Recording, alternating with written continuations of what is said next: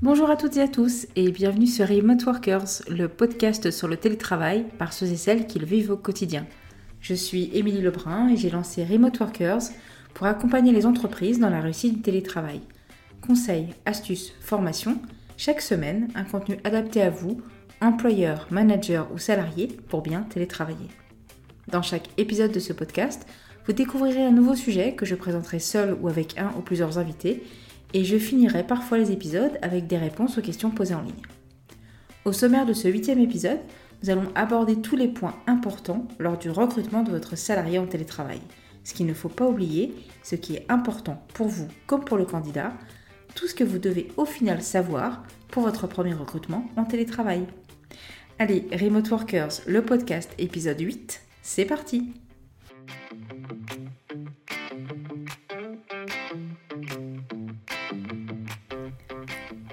Me revoici avec une petite pause sans podcast pour ce huitième épisode sur le recrutement de votre premier salarié en télétravail. Mais juste avant de commencer, j'aimerais remercier Isabelle pour le message chaleureux qu'elle m'a envoyé. Je vous remercie pour votre podcast très inspirant que j'ai découvert il y a quelques jours. Merci aussi pour tous les conseils pratiques très faciles à mettre en place au sein des équipes en télétravail imposé. Merci à vous Isabelle, ça me fait vraiment plaisir de pouvoir vous être utile. Passons maintenant au sujet du recrutement. Si vous avez décidé de recruter votre nouveau salarié en 100% télétravail ou si vous vous posez des questions justement sur euh, comment faire ce recrutement, ce podcast est fait pour vous. Recruter peut sembler compliqué entre les obligations administratives et les techniques pour bien choisir euh, son candidat. Un premier recrutement en télétravail peut encore plus faire peur, mais pas de panique, je vous propose une petite liste de points concrets autour de cinq thématiques. Pour commencer, nous allons parler de trouver euh, le profil apte à un recrutement en télétravail. Je vous rappelle déjà que tous les emplois ne sont pas possibles en télétravail. Il y a en effet une définition du télétravail qu'on peut trouver dans le Code du travail français, le fameux article 1222-9, euh, qui euh, énonce que le télétravail dénonce toute forme d'organisation du travail, dans lequel un travail qui aurait pu être exécuté dans les locaux de l'employeur est finalement effectué par un salarié hors de ses locaux et d'une façon volontaire. Donc il s'agit d'un travail qui est réalisable dans les locaux de l'entreprise, mais qui finalement est effectué dans un autre lieu délibérément. Donc déjà c'est très important de savoir si le poste que vous recrutez correspond à ce point. Si c'est le cas, eh bien on peut passer directement à la question du candidat. Quand il s'agit d'un recrutement directement en télétravail, il va falloir vous assurer que la personnalité du candidat correspond à un poste en télétravail. Donc soit il a déjà été télétravailleur, donc par exemple dans sa précédente entreprise il faisait déjà du télétravail, soit autre exemple il s'agissait d'un freelance qui avait déjà sa propre activité, du coup qui avait l'habitude de, bah, de s'organiser, de se discipliner, d'échanger à distance avec ses clients ou éventuellement avec d'autres partenaires. Donc si c'est le cas, il a déjà une première expérience du télétravail. Si le candidat n'a jamais télétravaillé, attention, le risque n'est pas le même. Ça veut dire que vous, dans votre accompagnement du profil lors de son intégration dans votre équipe, il faudra faire d'autant plus attention que la personne, euh, j'ai envie de dire, se fasse bien au télétravail. Donc quand je fais un recrutement, euh, j'insiste bien euh, auprès du candidat sur effectivement le fait qu'il y a beaucoup d'avantages à faire du télétravail, mais il y a aussi certains inconvénients. Donc, est-ce que la personne chez elle dispose de ce qu'il faut pour bien télétravailler? Est-ce qu'elle a bien un bureau, un espace dédié? Euh, Est-ce que par exemple elle veut commencer par un espace de coworking? Parce que ça peut être une première étape. Si même la personne n'est pas sûre de se plaire en full télétravail, bah, de commencer par un espace de coworking, ça permet d'être un peu avec d'autres personnes et d'être un peu moins, peut-être un peu moins ressentir ce sentiment d'isolement qu'on peut ressentir parfois lorsqu'on commence le télétravail. Moi, historiquement, euh, dans, le recrutement pour mon entreprise, donc pour rappel, euh, je dirige une agence avec 16 personnes actuellement. Donc historiquement, moi j'ai toujours recruté des profils qui avaient déjà une expérience euh, en télétravail. Soit ils avaient déjà fait un jour par-ci, ou soit ils avaient déjà un peu pratiqué du freelance. Du coup, ils savaient un petit peu à quoi ils s'exposaient quand même en prenant un poste à 100% télétravail. Donc je vous encourage vraiment, pour un premier recrutement en télétravail, à plutôt privilégier un profil qui a déjà pratiqué le télétravail. Ça sera déjà beaucoup plus facile pour vous, pour son intégration. Concernant l'annonce euh, du recrutement, vous pouvez totalement préciser qu'il s'agit d'un poste en télétravail. Donc personnellement, moi je l'ajoute directement dans l'intitulé du poste. Exemple, je vais rechercher un chef de projet en télétravail. Euh, ce qui permet d'indiquer directement au candidat bah, quelle est euh, la condition d'exécution du, poste.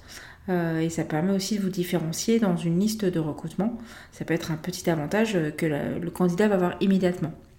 Donc je dis le mot avantage, euh, mais j'insiste vraiment sur le fait que le fait de proposer du télétravail, c'est pas un bénéfice ou un avantage qu'on accorde à un salarié.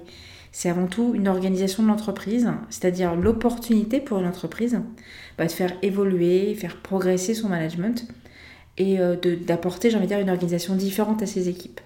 Donc s'il vous plaît, n'ajoutez pas télétravail euh, dans les avantages prévus, comme j'en vois faire certains à côté du salaire, etc. Mais insistez bien par contre dans l'annonce euh, que vous recherchez des personnes, des profils qui ont les, qualités requises pour faire du télétravail. Donc par exemple, euh, moi j'ajoute, euh, bah, est-ce que vous êtes bien autonome pour remplir les tâches? Est-ce que vous êtes organisé, un petit peu rigoureux, autodiscipliné? Est-ce que le profil sait gérer son emploi du temps, sa journée de travail? Parce qu'il faut aussi que le candidat évite de trop travailler, ce qui est souvent le cas en télétravail. J'en ai parlé un petit peu en début, mais toujours poser la question si le candidat dispose d'un logement adéquat pour la pratique d'un travail euh, et s'il ne va pas en même temps avoir d'autres choses, exemple devoir garder ses enfants. Est-ce qu'il va avoir un bureau séparé, dans une pièce séparée? Voilà, poser ce genre de questions pour bien identifier si le candidat a les qualités et l'environnement adapté à un poste à 100% télétravail. Une fois que vous avez sélectionné votre candidat, euh, vous pouvez lui faire parvenir ce qu'on appelle une promesse d'embauche. C'est un document qui est assez pratique, euh, qui vous permet de, préparer un petit peu l'engagement avec le candidat euh, et vous laisser un petit peu le temps de préparer le contrat de travail si le contrat de travail n'est pas déjà prêt. Donc, si vous ne pouvez pas faire signer immédiatement le contrat, vous pouvez proposer à votre candidat cette fameuse promesse d'embauche. Donc la promesse d'embauche en télétravail est un document qui va vous engager, euh, vous employeur, mais qui va aussi bien sûr engager le candidat. Euh, c'est une forme d'offre ferme et définitive euh, en attendant que vous puissiez faire parvenir le fameux contrat de travail. Le candidat doit vous y répondre, doit répondre à cette promesse. donc s'il vous répond favorablement, bah, ça va vous permettre de vous assurer que bah, normalement le candidat ne vous fera pas faux bon. Euh, et ça peut notamment être très utile, surtout quand le candidat a une période de préavis de 1, 2 ou 3 mois et qui n'arrivera pas tout de suite. Ça permet un petit peu de, sceller euh, l'embauche avec, euh, avec ce candidat.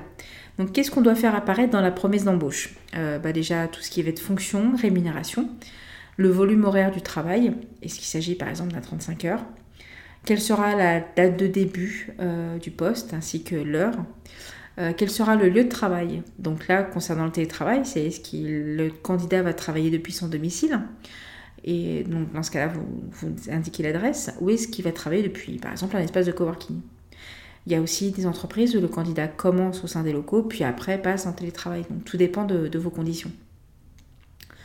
La promesse d'embauche, euh, vous pouvez la faire à l'oral, mais je vous conseille fortement et par prudence de toujours la faire par écrit.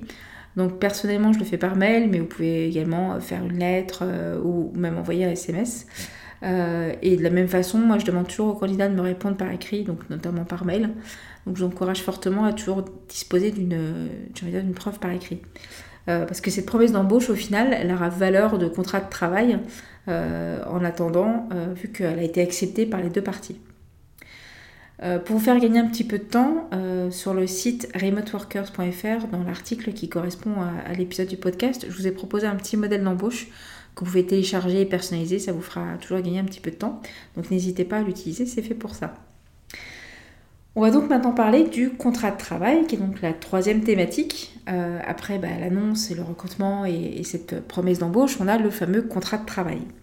Donc le contrat de travail, vous avez deux, situations possibles. Euh, soit vous avez dans l'idée d'avoir bientôt d'autres salariés, et dans ce cas-là, je vous encourage fortement à disposer d'une charte télétravail.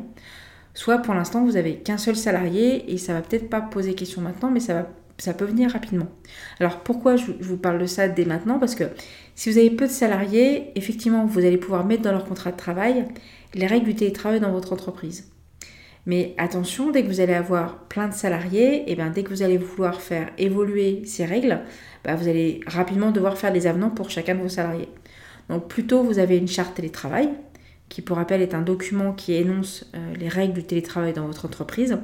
Plutôt vous avez ce document-là, plutôt vous pouvez y faire euh, un lien, un référent entre votre contrat de travail et la charte télétravail. Ça évitera à chaque fois euh, de faire évoluer, de faire des avenants dès que vous voulez faire une modification dans la charte télétravail.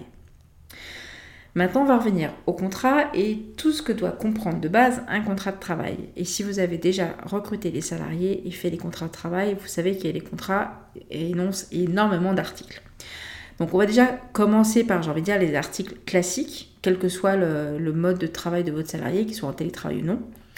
Euh, donc on va déjà commencer par la nature du contrat. C'est est-ce qu'il s'agit d'un contrat de travail en CDD, un contrat à durée déterminée, ou est-ce qu'il s'agit d'un CDI Est-ce que c'est un emploi euh, à temps partiel ou est-ce que c'est un emploi à temps complet? Euh, Quel est le nom et l'adresse de votre entreprise et le nom et l'adresse de votre salarié?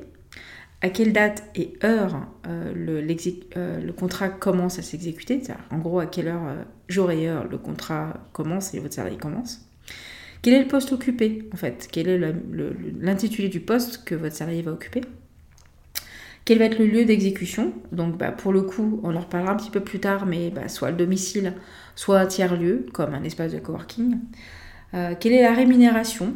Euh, est-ce qu'il y a un détail comme un fixe plus un variable? Est-ce qu'il y a des commissions? Euh, Et comment est-ce qu'il est calculé? Euh, Quelle est la durée des congés payés et la méthode de calcul des congés? Est-ce qu'il s'agit d'un 35 heures, d'un mi-temps ou d'un 39 heures? Quelles sont les coordonnées de l'organisme de sécurité sociale auquel cotise votre entreprise? De la même façon, les coordonnées de la caisse de retraite, la convention collective applicable, si vous avez bien sûr une collection collective, une convention collective. Euh, s'il s'agit en plus d'un CDI, il ne faudra pas oublier euh, d'ajouter les qualifications professionnelles, euh, la fonction occupée, les fonctions occupées avec un peu plus de détails. Quelle est la durée du préavis? Et, surtout s'il existe des conditions de renouvellement à ce préavis. Euh, et je pense que je n'avais rien oublié parce que ça fait une bonne liste quand même pour, euh, pour le contrat un CDI. Et s'il s'agit d'un CDD, euh, il faut penser à ajouter s'il s'agit d'un remplacement salarié, le nom et la qualification de la personne que vous remplacez. Et bien sûr la date de fin de contrat ou la durée minimum du contrat. Et n'oubliez pas, si jamais vous avez mis en place une période d'essai, il faut toujours mentionner CDD ou CDI s'il y a une période d'essai et quelle est sa durée. Comme votre salarié est en télétravail, il va falloir penser à ajouter dans votre contrat une partie complémentaire. Donc les articles qui concernent le télétravail, euh, généralement sont aussi liés à ce que vous avez pu mettre dans votre euh, charte télétravail. Donc par exemple, est-ce que euh, déjà, est-ce qu'il y a des conditions d'exercice du télétravail régies par une charte? Est-ce qu'il y a lieu d'exercice du télétravail? Donc est-ce que le salarié travaille depuis son domicile ou depuis un tiers-lieu? Quel est le rattachement hiérarchique et la liaison qu'à votre salarié avec vous. Donc par exemple, dire que votre chef de projet est directement rattaché par exemple à un directeur projet ou directement à la direction. Quels sont euh, les équipements mis à disposition et les règles d'utilisation? C'est une partie très importante. En gros, est-ce que vous fournissez à votre salarié en télétravail? Un ordinateur, un téléphone, un casque, un micro euh, Quel est le matériel que vous mettez à disposition du télétravailleur? Et est-ce qu'il y a des règles d'utilisation Notamment, est-ce que vous avez mis en place, et j'espère que vous l'avez mis en place, une, euh, une, règle sur les sécurités informatiques, une charte sécurité informatique euh, dans votre entreprise. Une autre partie importante est euh, la partie sur la question des prises en charge des coûts au télétravail. Donc, est-ce que vous avez décidé en tant qu'employeur, parce que ce n'est pas une obligation, est-ce que vous avez décidé de prendre en charge les frais liés au télétravail? Donc généralement quand vous recrutez un profil en 100% télétravail, c'est normalement accepté, normal euh, de prendre en charge certains frais. Euh, je ferai un numéro spécial sur la prise en charge des frais. Euh, maintenant, il peut s'agir d'une partie du loyer, ça peut être partie de l'électricité, tout ce qui va concerner Internet. voilà, vous avez un certain nombre de choses qui est listé sur le site de l'URSSAF d'ailleurs, si vous voulez avoir le détail complet que vous pouvez prendre donc euh, en, charge. Ça peut faire un petit complément de salaire euh, par rapport à votre salarié et en plus c'est pas soumis euh, ni aux cotisations ni aux impôts si c'est sur justificatif réel. Donc ça peut être toujours intéressant. Autre point très important, c'est notamment est-ce qu'il va y avoir des déplacements professionnels, parce que même si votre salarié est en télétravail, est-ce que potentiellement il peut y avoir une certaine mobilité du salarié? Et je pense que nous avons fini de lister les points qui sont liés au télétravail. Euh, et donc bah, après votre contrat de travail, vous le faites en deux exemplaires, par fait signé par les deux parties. Et j'ai envie de dire, le, contrat s'arrête là. J'ai listé tous ces points toujours dans l'article que vous pouvez trouver sur mon, site Remote Workers. Parce que c'est vrai que j'ai donné beaucoup d'infos euh, un peu, très, un peu très vite. Euh, donc n'hésitez pas à vous référer à l'article pour retrouver la liste des différents points obligatoires. Et euh, je songe à vous donner très rapidement aussi un petit modèle, notamment celui que j'utilise pour mon entreprise. Ça peut vous servir et vous faire gagner pas mal de temps. on va passer à la quatrième thématique, qui est la thématique la moins passionnante, mais la plus contraignante, c'est-à-dire la question des obligations légales et administratives. Donc en gros, euh, que vous faites ça seul, que vous faites ça seul ou accompagné par un expert comptable ou un avocat, vous avez un certain nombre d'obligations, euh, de démarches administratives à faire. Et attention, si vous ne faites pas toutes les démarches administratives, vous exposez à de très lourdes sanctions. Donc attention euh, à bien penser à tout faire. Maintenant, je vous rassure, euh, même si vous avez euh, un, peu, un peu comme moi une petite phobie administrative, euh, vous allez voir, c'est un peu, enfin, ça reste simple et c'est assez rapide d'effectuer ces différentes formalités. Donc on va commencer par la plus simple. Qui est bah, juste avant que votre, salarié arrive, bah, il va falloir le déclarer sur le site de l'URSSAF et faire ce qu'on appelle une déclaration préalable à l'embauche, la fameuse DPAE. Euh, vous vous rendez sur le site de l'URSSAF, vous remplissez le petit formulaire et hop, vous l'envoyez et ça prend environ 30 secondes. Grâce à cette déclaration, bah, en fait, vous effectuez l'immatriculation auprès de l'URSSAF euh, de votre salarié, vous allez l'affilier au régime d'assurance, vous allez l'affilier auprès de la sécurité sociale, la fameuse CPM, et également au service de santé du travail. Parce que je vous rappelle, euh, vous devez en tant qu'employeur disposer d'une médecine du travail et prendre rendez-vous avec le service de santé pour assurer le suivi médical du nouveau salarié. Donc l'inscription et la visite médicale est obligatoire. Par contre, tout dépend de la typologie du, poste. Si euh, vous avez des risques professionnels euh, liés au poste, et dans la visite médicale doit être faite avant. Euh, si ce n'est pas le cas, généralement télétravail, c'est pas trop des, métiers à risque, vous pouvez totalement attendre les fameux trois mois pour, faire, pour faire effectuer la visite médicale. Donc comme votre, travail, votre salarié travaille depuis chez lui, vous allez avoir deux options. Soit vous prenez rendez-vous avec le service de santé relié à votre siège social et donc financer le déplacement de votre salarié à centre. Donc par exemple, mon salarié est à Lyon, euh, mon siège social est à Paris. Bah, je fais euh, venir mon salarié jusqu'à Paris pour qu'il puisse passer euh, le, fameux rendez-vous de, de, centre de santé. Ou soit vous prenez rendez-vous dans le centre de santé de la ville du salarié. Donc c'est ce qu'on a fait pour mon entreprise. Donc la conséquence négative, c'est que je me suis affiliée à une dizaine de centres à travers la France, puisque mes salariés sont répartis sur l'ensemble du territoire. Par contre, c'est beaucoup plus simple, euh, parce que du coup, mes salariés ont leur centre de santé juste à côté, et ils peuvent aussi le consulter en dehors de, euh, j'ai envie de dire, la prise en charge classique de l'entreprise. Donc c'est un petit peu plus simple pour tout le monde. Euh, un autre point très important au moment du recrutement dans la partie administrative, c'est tout ce qui va être lié au risque professionnel. Donc dans l'entreprise, vous devez avoir un document obligatoire euh, qui mentionne les risques éventuels euh, liés au travail du salarié. Donc si votre salarié est en télétravail, un petit document qui mentionne les risques du télétravail ainsi que les mesures préventives euh, sont à distribuer à votre salarié. Donc il faut aussi penser à le mettre à jour. Euh, pour mon agence, j'ai trouvé un petit document en PDF euh, qui est proposé par la Caisse Maladie de Nord-Picardie, pardon, qui a fait un excellent travail, qui est un petit fascicule euh, que vous pouvez trouver en lien sur l'article, que je vous conseille parce qu'il aborde tous les sujets vraiment liés à tout ce qui est risque au télétravail, que ce soit les positions de la chaise, position du salarié, position d'écran par rapport à la lumière, la distance, etc. Donc c'est un, petit document qui est quand même très utile et qui permet justement d'aborder les premiers risques liées à la pratique du télétravail. Euh, vous pouvez également être accompagné sur cette question euh, par soit la médecine du travail, soit par l'inspection du travail. N'hésitez pas à vous, dire, à vous rapprocher d'eux. ils peuvent aussi beaucoup vous accompagner sur cette partie-là. Autre sujet, la convention collective. Donc, bah, n'oubliez pas de vous renseigner si votre activité est régie par une convention collective.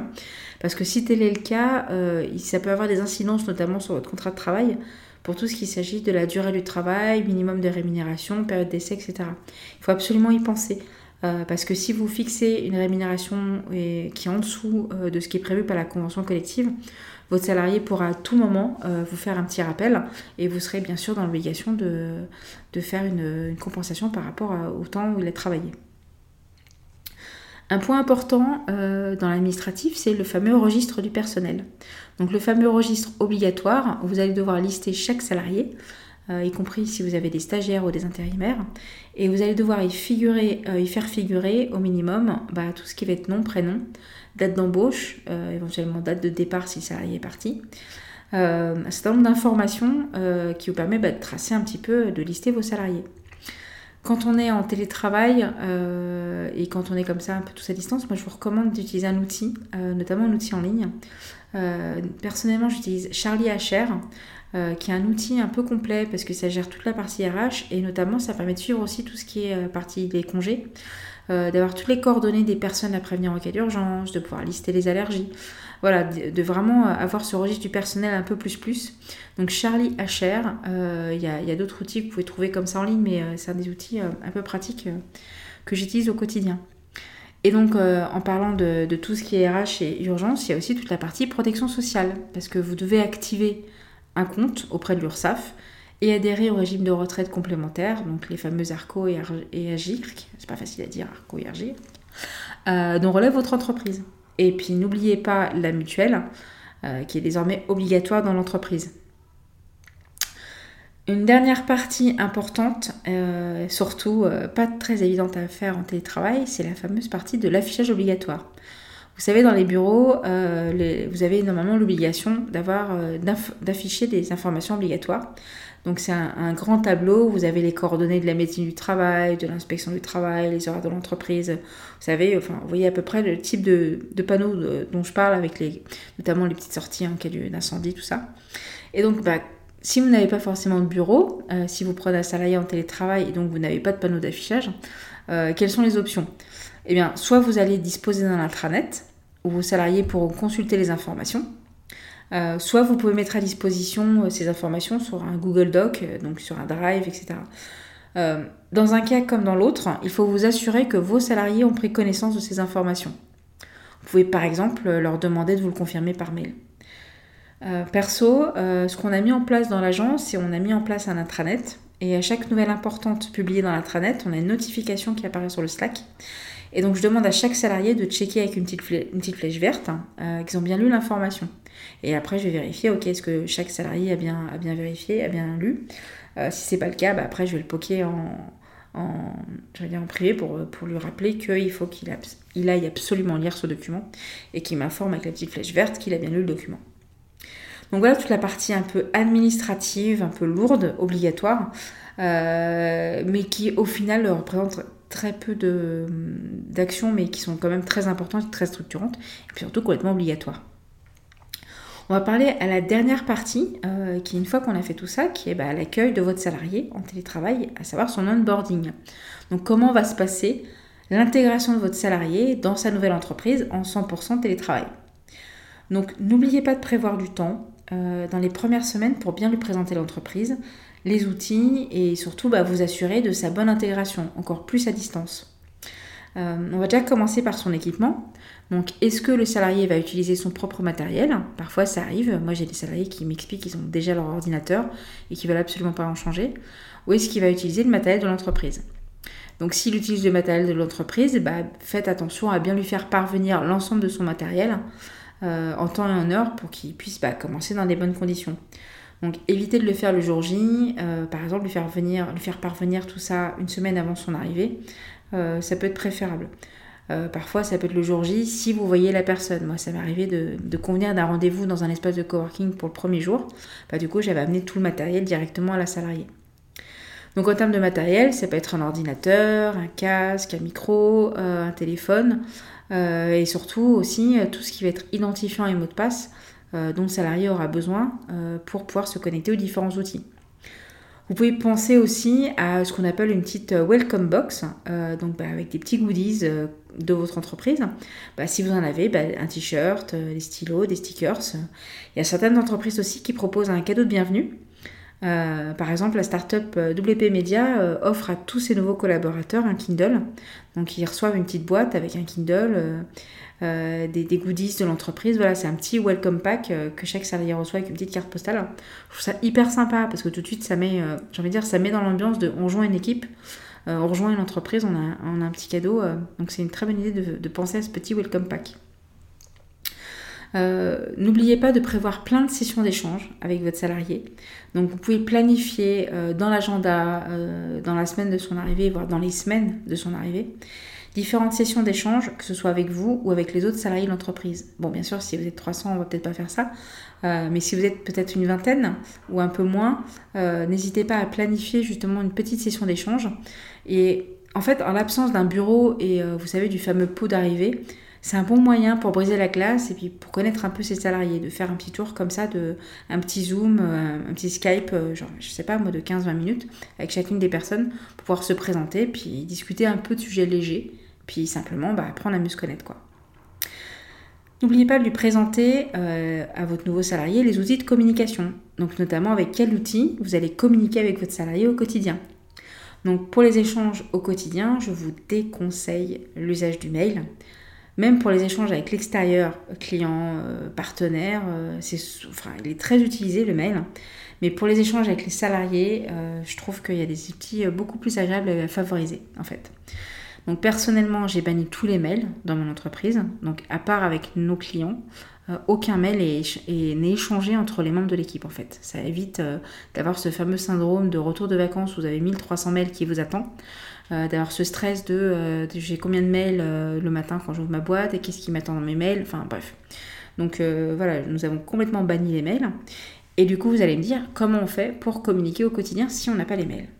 Eh bien, déjà, on a un outil de communication qui s'appelle Slack, mais vous avez aussi d'autres outils comme Microsoft Teams qui fonctionnent un peu pareil. Ça va vous permettre d'échanger tous les jours avec votre, votre salarié et avec vos salariés. Donc il y a le petit côté sympa du bonjour, euh, je fais une pause, j'ai fini ma journée, bah, un peu comme dans un bureau quoi.